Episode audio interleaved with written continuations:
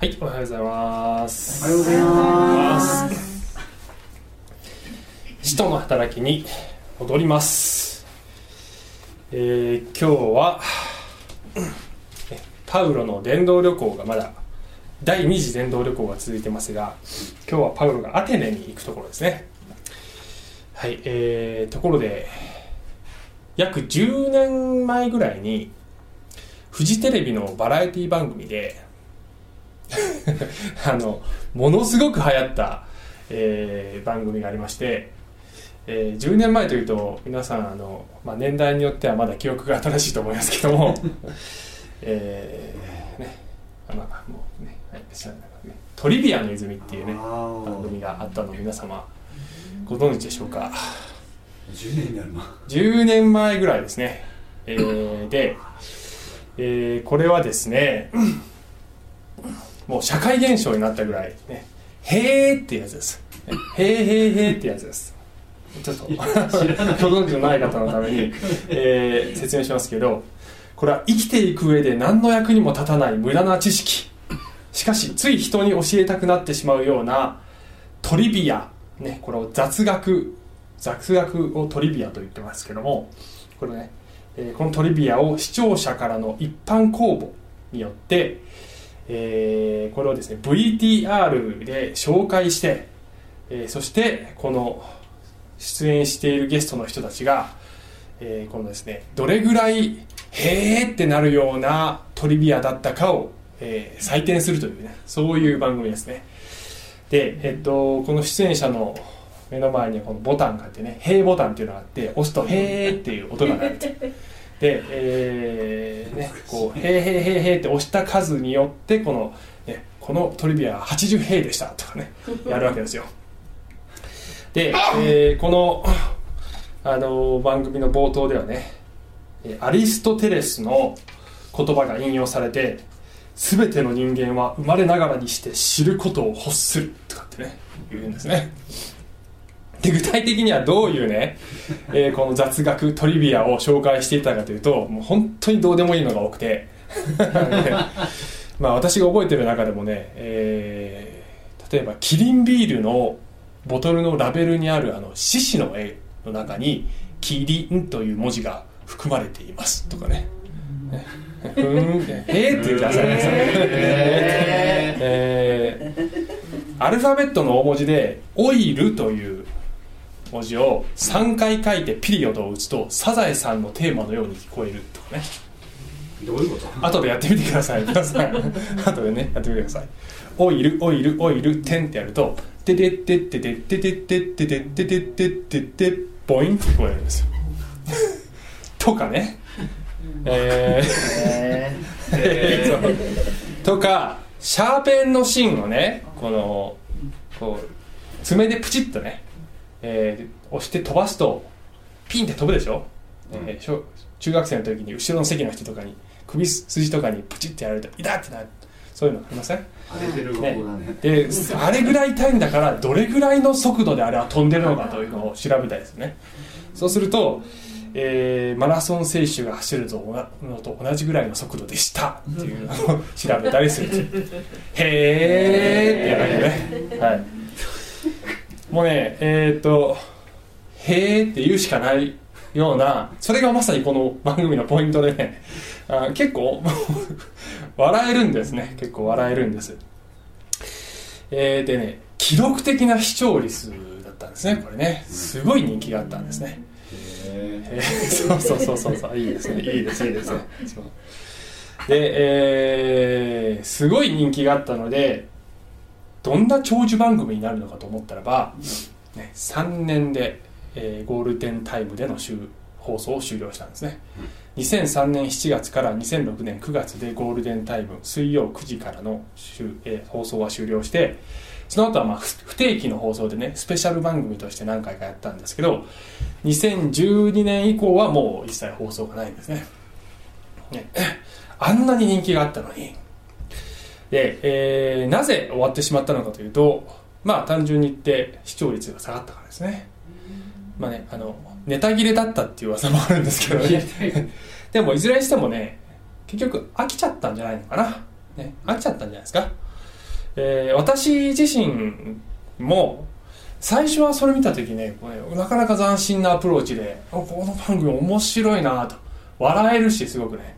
えーって思うけど、えー何回か見てその後あんまり興味がなくなってきちゃったね。っていうのは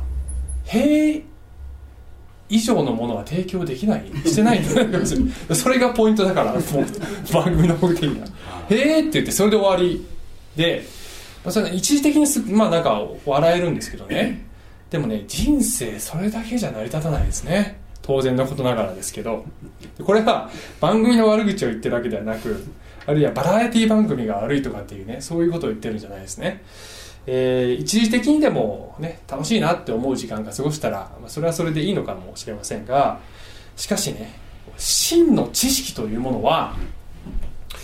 えー真の知識とは何かっていうと、ねこれ「へえ」で終わるもので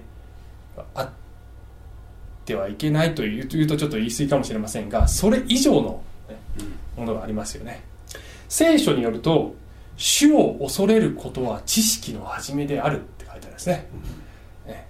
で、えー世の中にいろんな知識があるけれどもすごく大切なこともあるしこういうどうでもいいのもありますけどでもどんな知識も神様を知るということを置いてそれ以外の知識がどんなに増えてもしょうがないんじゃないのって聖書は言うわけですよ神を知るという知識から始めないとねって言ってるわけですね。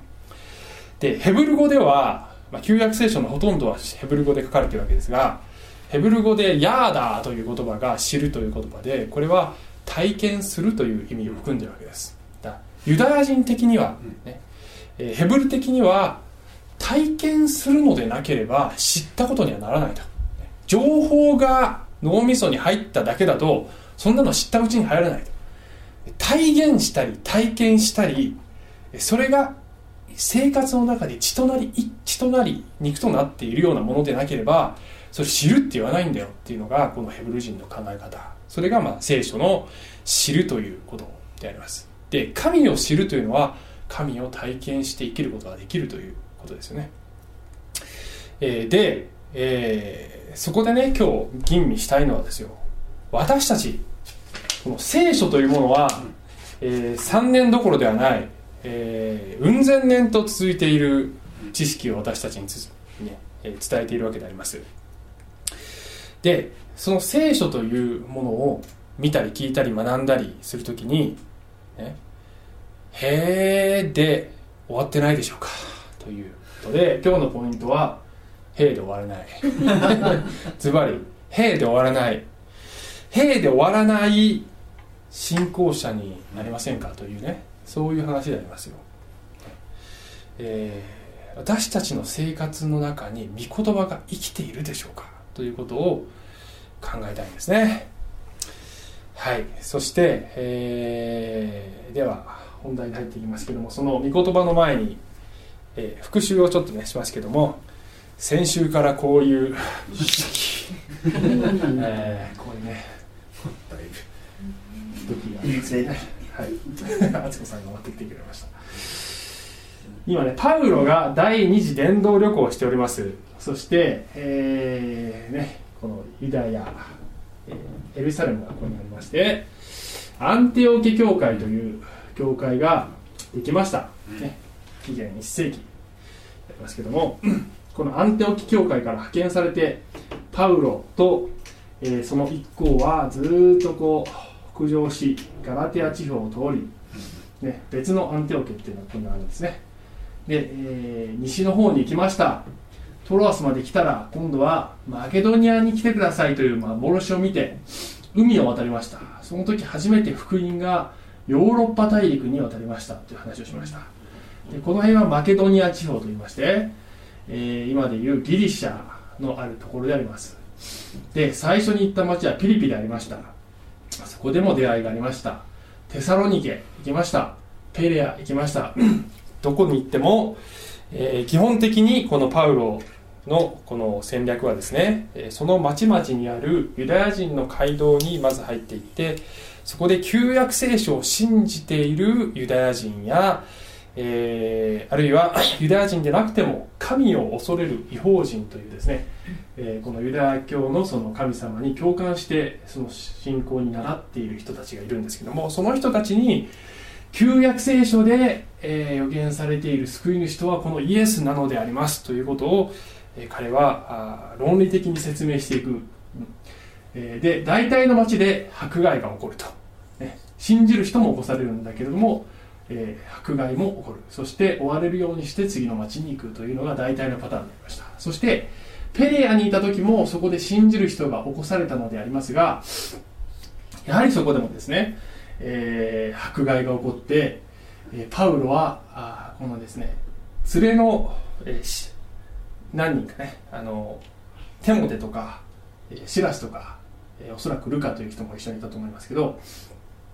連れの人たちをとりあえずここに残してパウロだけが今度ねアテネに逃げるように、ね、行くんですね。それが今日の話なんですけども、えパウロが一人でアテネに行って、えー連れの人たちが後で来てねというふうに言ってアテネで、えー他の人たちを待ってるというそういうシーンからね今日の話が始まるわけです。さてアテネというのは皆様聞いたことがあると思いますけどもこれ哲学の街ですよね。先ほどトリビアの泉でもアリストテレスを紹介しましたがアリストテレスは、えーこのアテネで活躍した哲学哲学者です、えープラトンというね人がこのね、えーアカデメイアという哲学の学校を作ってその生徒になるんですね、えーソクラテスという人もこの町で活躍しました。哲学者そして哲学だけではなく建築弁論、ね、文学いろんな学問のこの、えー発祥地としてこのアテネというのは非常に、えー歴史上ね、えー意味のある町だったわけですね。でこのソクラテスアリストテレスプラトンといった人たちは紀元前4世紀ぐらいの人たちですから、えパウロよりももっとイエス様よりももっと前にいた人たちなんですね。で、えそういう町にパウロが入っていきましたということで何が起こるか、ね、これは興味深いシーンなんですけどね。まず前半から読んでいきましょう。使徒の働き17章。さてアテネで2人を待っていたパウロは町が偶像でいっぱいなのを見て、えー心に憤りを感じた。すいません、えーでね、えーパウロにとってみれば神は唯一です。旧約聖書の神を信じている彼は神様は唯一。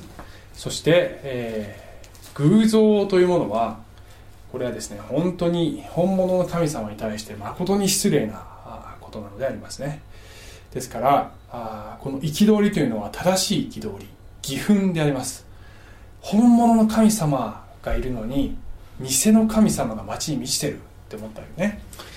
17節。そこでパウロは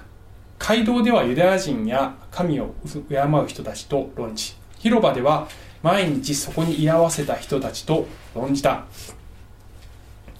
えーエピクロス派とストア派の哲学者たちも幾人かいてパウロと論じ合っていたがその中のある者たちはこのおしゃべりは何を言うつもりなのか、ね、おしゃべりと言い他の者たちは彼は外国の神々を伝えているらしいよと言ったと、ね、パウロが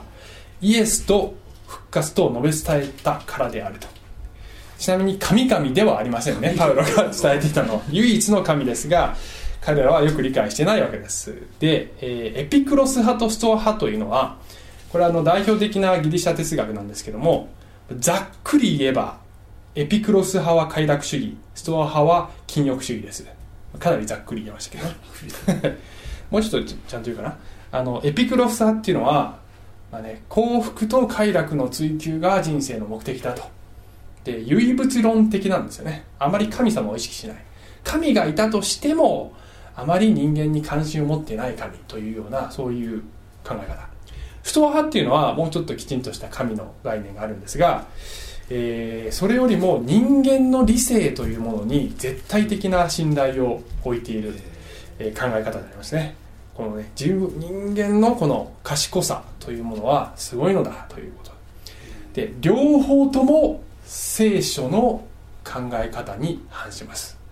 聖書は禁欲主義でも快楽主義でもないです、えー聖書の神様は人間に関心を持っている神様です、えーそして聖書の人間観は人間の理性は大切だけども人間の賢さで真理を知ることはできません。神様の、えー啓示がなければ人は真理を知ることはできない。人間の理性に対してね信頼してません聖書は。人間は罪人です。というんですね、えーで、えー19節。ね、そこで彼らはパウロアレオパゴス。議会ですね、えー裁判をしたりいろんなテーマを議論する場所です。に連れて行ってこう言った。あなたの語っているその新しい教えがどんなものであるか知らせていただけませんか？私たちにとっては珍しいことを聞かせてくださるのでそれが一体どんなものか私たちは知りたいのです。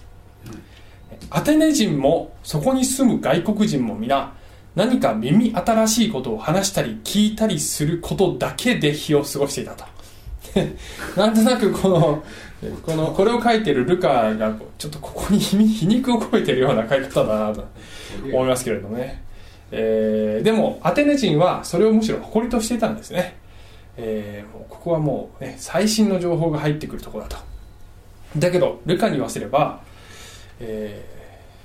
ただそれだけだったんだよ彼らはっていう感じですねどっちかっていうと。そこでパウロはアレオパゴスの真ん中に立っていったということでこの後後半パウロの説教がまあ説教というか演説ですよねが始まるんですがここまでで分かることはですねこのアテネという町はねまるで日本みたいなところですよ。なんとなく。多神教で、ね、偶像が満ちていて価値観がね多様化している。で、いろんな人がいろんな価値観を持ってねでそれに柔軟であることがいいというような考え方が満ちているような。で好奇心は旺盛なんだけれども、えーなんとなくこのルカの書き方だとねえーいろんなことに好奇心持つんだけど本当に真理を探求している人がどれぐらいいるだろうかというようなもちろんいたと思いますよ。だけどほとんどの人はほとんどのことに対して「へーって言って終わっているっていうそういう雰囲気の街だったんじゃないでしょうか。なんとなくね、えールカの書き方だとそういう印象を私は受けてしまうんですけども、えーでこの人たちにパウロは演説をするんですけどね。えーこれまでパウロはどちらかというと旧約聖書をベースにその知識がある人たちに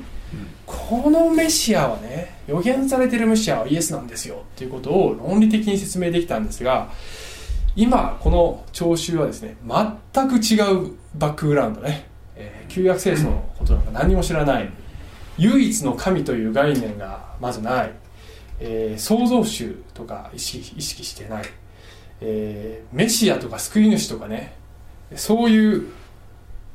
ね、バックグラウンド全くない人たちに向かってどうやったら神がこの地上に人として来られて罪を背負ってそして復活されたなどということを話してね納得してもらえるのかと。パウロにとってみればねこれはチャレンジングなメッセージですよ。でこれは、えー個人的に私が例えばこの教会でも何度もねイベントをやっておりますね。で、えークリスチャンでない方々を集めてですね来ていただいて、えーで聖書の話をするんですけどもその時にこういう感覚なんですよまさに。このね 聖書のことを知らない人たちにどうやってこのイエスの死と復活の意味ねこれがあなた方に関係があるのですよということを少しでも感じてもらえるだろうかとものすごいこう頭を使うんですね、えーすごく難しいと思いながらそれでもこう伝えていくということをするんですが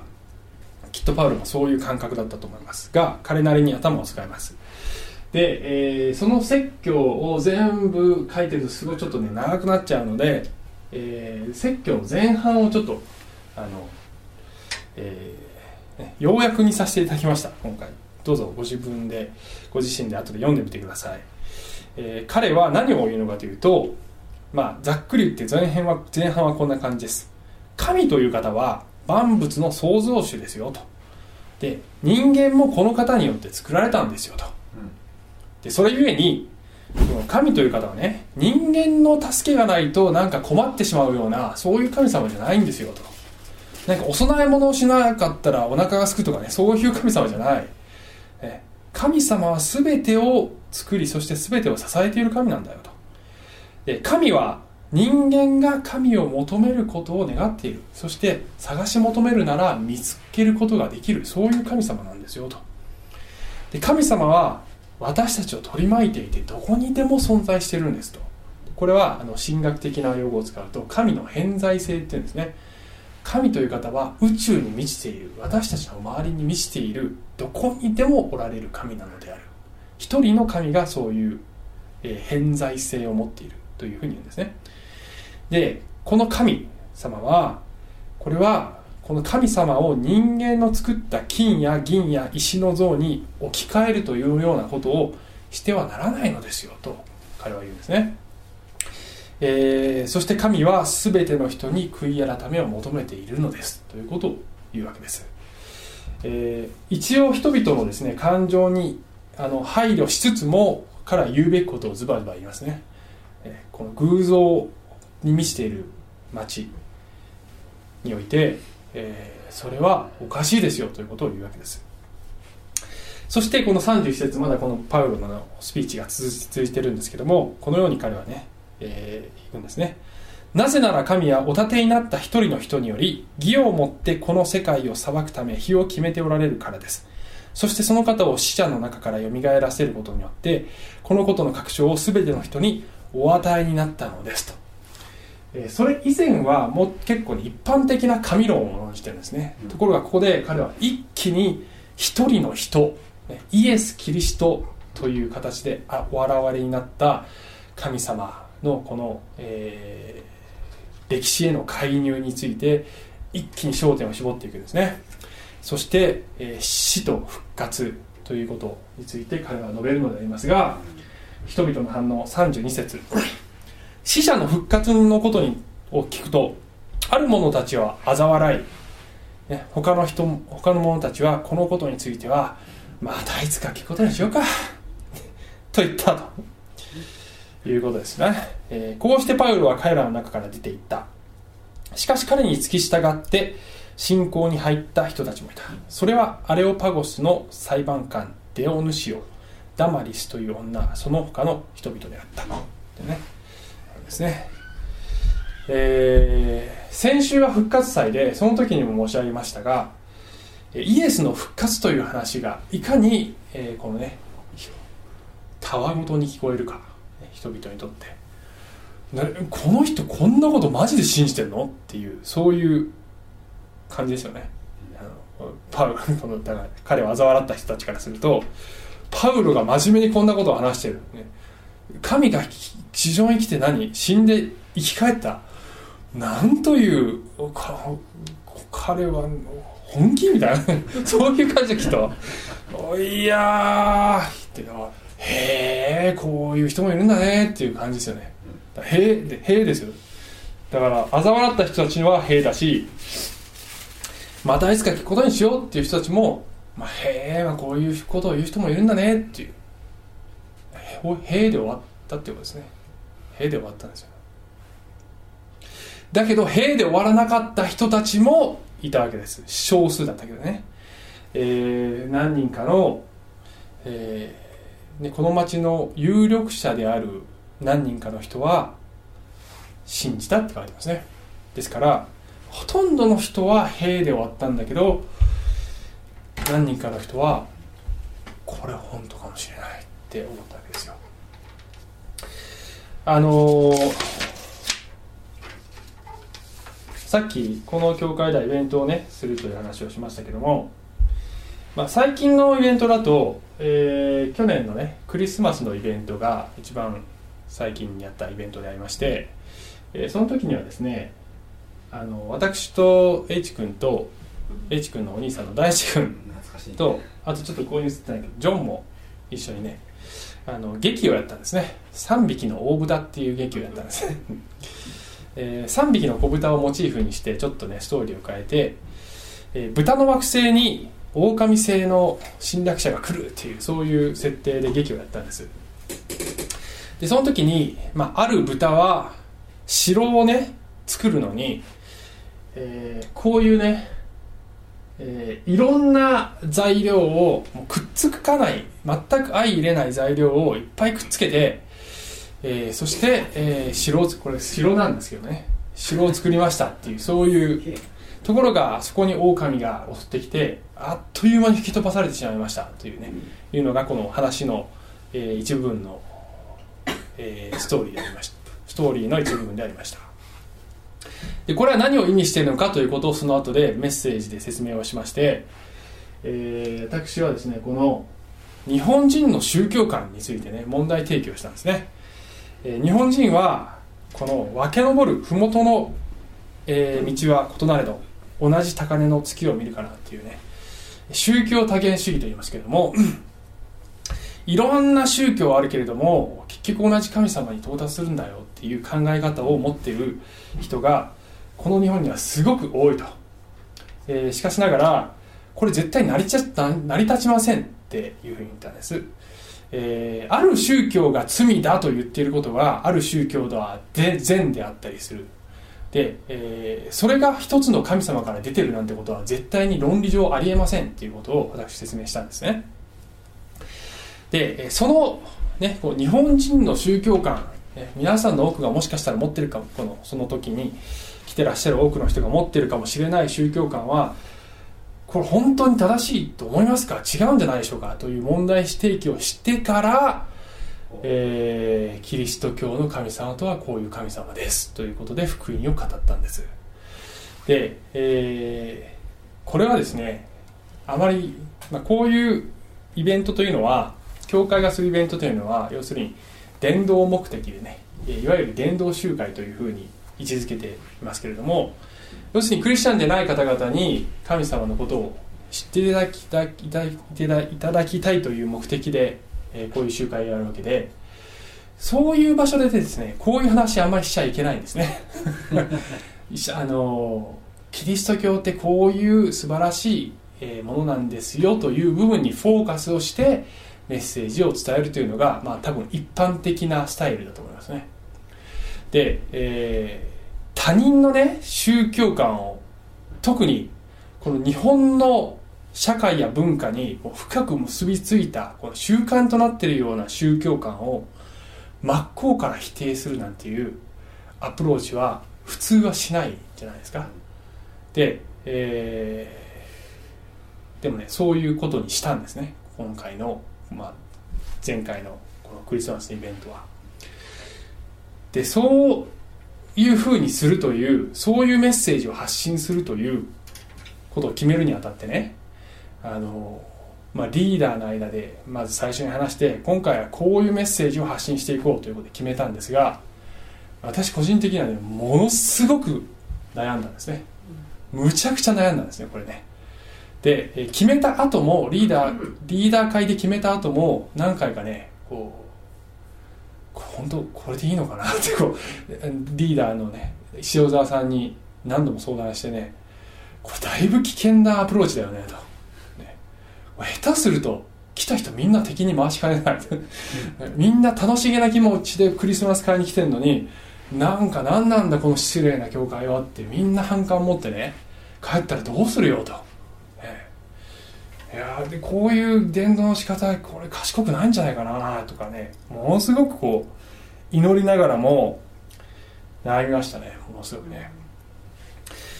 えーで、えーしかしながらね、まあ、そういう悩んでる時に、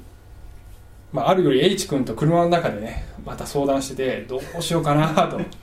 どうしようかな。本当にこういうアプローチでいいのかな今回と。危険すぎないっていう。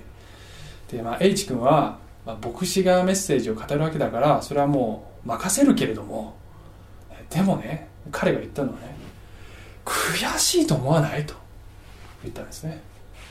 人々はこのイベントに来てね福音聞いてへーって。なんかクリスマスにいいお話聞いたねって。でその5日後 ,5 日後 ,5 日後には初詣に行く、ね、そこでまたあ「なんか楽しかったね」って。言ってそれと同じレベルにされるんだよ、私たちが命かけて信じてるもの。神様が、ね、この地上に来てこのクリスマスの意味私たちの罪を背負うというこのメッセージの重みそれがへえって終わるんだよ。そう悔しいよね。ってねそんなもんじゃないよ私たちが密信してるもの。私たちが伝えようとしてるもの。そんなもんじゃない。だけどクリスマスにねイベント来てあ楽しかったねで終わる。そんなレベルで終わってしまうのかなって。って彼が言った時に私の覚悟が定まってもういいや。嫌われてもいいや、嫌われてもいいからこれやろうと思ってねやったんですね、えー、メッセージも、まあ、長くなっちゃったんですよね。あの聖書の話するだけじゃなくて日本人の宗教観を否定するというポイントと聖書のポイントと二段構えでいったので話も長くなっちゃったね。それでもねもうそうもうしょうがなかったんですね。そうしたんです。で、えー、結局ですね、えー、今回は初めてこうアンケートを取ったんですけれどもイベントでアンケートを取ったんですけどもえー、まあね30件30枚集めて、えー、そのうちの3分の2の人がこの一応ね印象に残ったプログラムは何でしたかっていうことでチェックを入れてもらったんですね。演奏とか劇とかクリスマスソングとかそして牧師の聖書の話とかこういうその他とかねチェックを入れてもらって3分の2の人がこの聖書の話印象に残ったってチェックを入れてくれたんですね。で、えー、この結果は私にとっては、もう嫌われる覚悟でやったのであの上々です。はっきり言って。上々の結果だったと思いました。私にとってはね。で、えー、一方で3分の1の人はそこにチェックを入れなかった、ね、で人によってはね全部チェック入れるんだけど牧師の話だけチェックを入れなかった人もいるんですね。露骨にそこだけ外すっていう、ね、人もいました。でそういうのを見るとね正直傷つきますよ。他の全部良かったけど牧師の話だけ良くなかった。明らかにちょこの牧師の話はちょっと、えー、これ同意できないなという意識がそこにこうね現れてると思いましたね。で印象そこだけ印象に残らなかったってそこだけチェックを外した人がいて、まあえー、それが知り合いだったりもして だから結構傷つくへこみますよね。へこみますよ、うん、ああと思いましたね。そこだけチェックを外した人は牧師の話印象に残らなかったのか。後でね思いましたけどね。印象に残ったんですねきっとね。印象に残ったからそこだけ露骨にチェック外したんじゃないですか、まあ、ネガティブな印象だったかもしれない。だけど「へえ」で終わらせないという目的は達成できたんじゃないかなと思いましたね。でね私たちが福音を語るときにもうね全ての人に好かれるって絶対無理ですね。絶対無理なんです、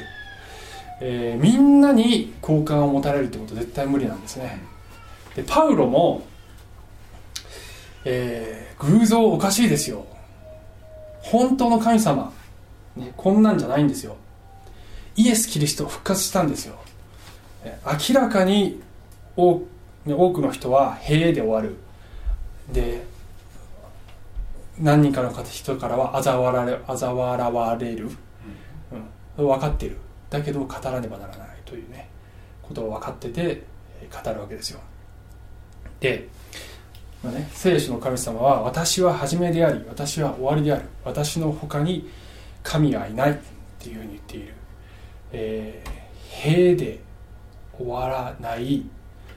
終わってはいけない神様なのだだというそういうメッセージを私たちは携えているわけです。で、えー、これはですねこの牧師の悩みだけじゃなくてですねこのクリスチャンとして歩んでいく時に 私たちの周りにいる人たちは、えー、キリスト教に対して、まあ、好奇心を持っている方もいらっしゃるでしょうきっと。けどね、まあ、ほとんどの場合へえって感じですよねおそらくは。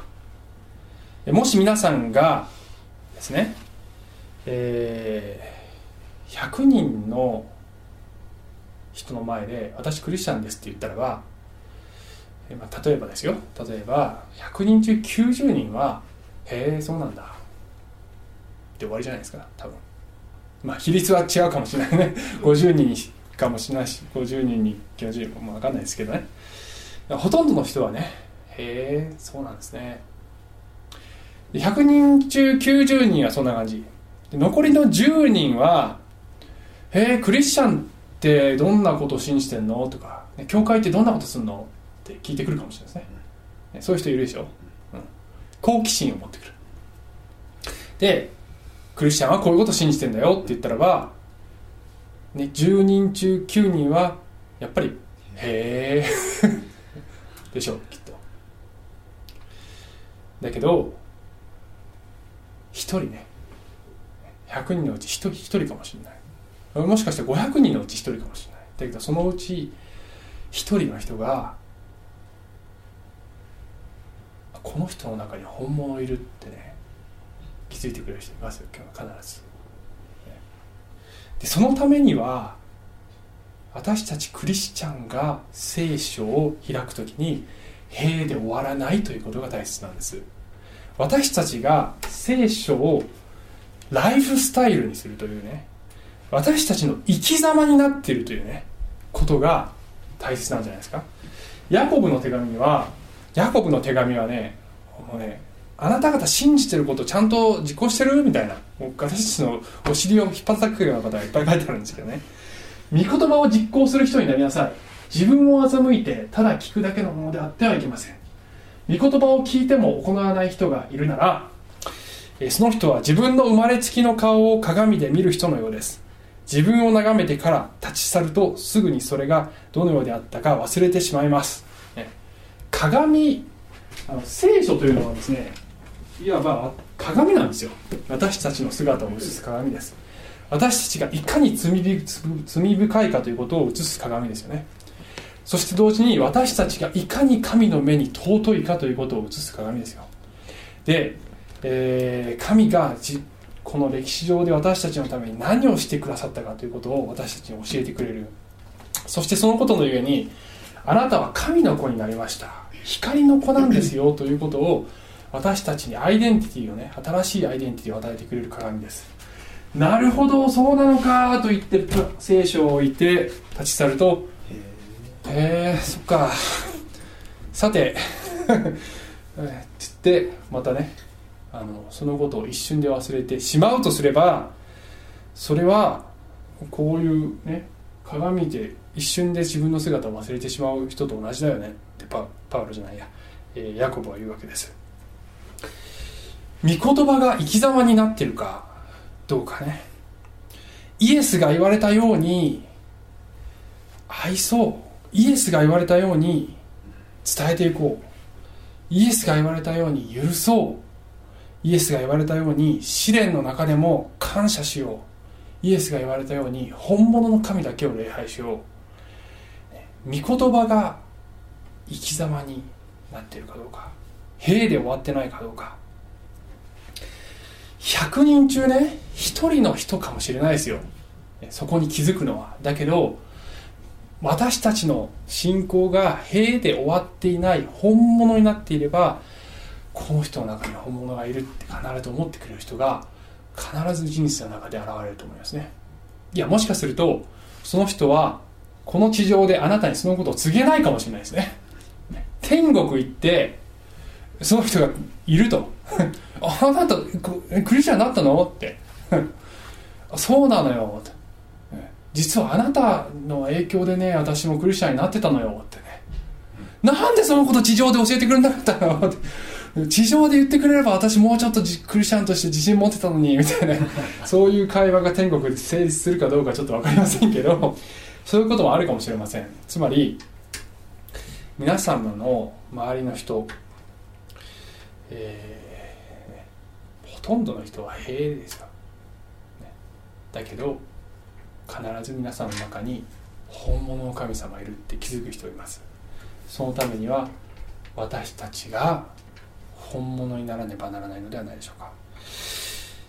その時に最後に一言だけね、えー、その時にねおーし頑張ろうと。あクリスチャンとしてやっぱり本当に御言葉を実行するためにえいえいおーってやると、えー、破綻するんですね。肉の力自分の力で御言葉を生きようとするとこれはローマの7章のパウロはもうこれあもう無理だ。なるんです、ね、頑張ろうじゃなくて頑張り信仰じゃないんですね私たちの力。私たちのうちにおられる精霊様私たちに力をください。今日も力をください。助けてください。私たちを内側から作り変えてください。というふうに精霊に頼って生きるのでなければ破綻してしまうのであります。しかし私たちのうちにはこの精霊なる神が住んでおられるのであります。そして私たちを、え少しずつこのキリストの似姿に変えてくださると私は信じます。私このここでこんな偉そうなことを言っててあなたどうなのって言われるとね恥ずかしくなっちゃうんですね。だけど少しずつ私たちは変えられていく。私もここで立って話してますけども、えーその途上であります、えー賭けがあって皆様にご迷惑かけることもあると思いますね、えーどうぞ許してください。が、えー一緒に成長していきたいなと思ってます。最後信玄。えーあなたの行くところどこにおいても主を認めよう。そうすれば主はあなたの道をまっすぐにされる。この認めようという言葉が先ほど紹介したヤーダーという言葉知るという言葉ですね。えー体験主を体験ねいつどこに行っても主を体験できるんですよ。神様はいつでもどこにでもいるんですよ。いつどこに行ってもあなたの中に主はおられるのですよ、あなたは神様を体験し体現して生きることができるんですよ。いつどこに行っても、ねそういう神様を私たちはいただいているのであります。平で終わらない信仰生活送りたいなって思います。お祈りします。愛する天のお父様。御言葉を生きることができますように、えー私たちがあなたのことを学んで、えーそれが単なる脳みその中にある知識じゃなくて血となり肉となりそして、えー周りの人全員じゃないかもしれない。だけど本当に見ている人が私たちの中に本物の神様がいるっていうことに、えー気づくようなそんなクリスチャンに育っていきたいなって思っています。どうぞ私たちを成長させてください。イエス様の名前によってお祈りします。アーメン。